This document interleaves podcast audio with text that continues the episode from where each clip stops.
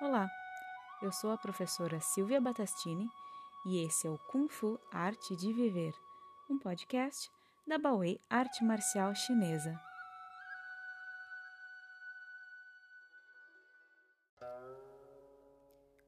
A busca por um propósito. Apesar de aprendermos e praticarmos técnicas de combate, que podem ser muito destrutivas se a ocasião exigir, o praticante aprende também que não bastam as técnicas de defesa pessoal, pois essas dizem respeito a apenas um tipo de conflito muito particular. Hoje em dia, poucas pessoas precisam lidar com combates físicos, pois felizmente essas situações estão cada vez menos presentes na sociedade civilizada. E mesmo em situações de perigo, como um assalto, por exemplo, os envolvidos têm muito mais chance de efetivamente se defender mantendo a calma e o equilíbrio, do que reagindo com socos e chutes.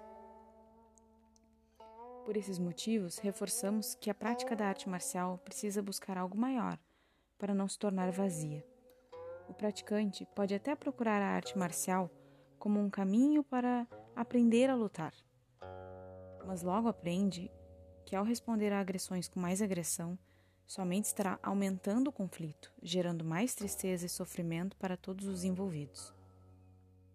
Inspirados na filosofia da harmonia do homem com o universo, orientamos que o praticante adote como objetivo principal a busca pela harmonia através dos treinos, desenvolvendo corpo, mente e espírito como um conjunto em sintonia, para enfim sentir-se realmente capaz de resolver qualquer conflito seja ele físico, mental ou espiritual, e com isso promover crescimento e propagar o espírito harmonioso cultivado na arte marcial.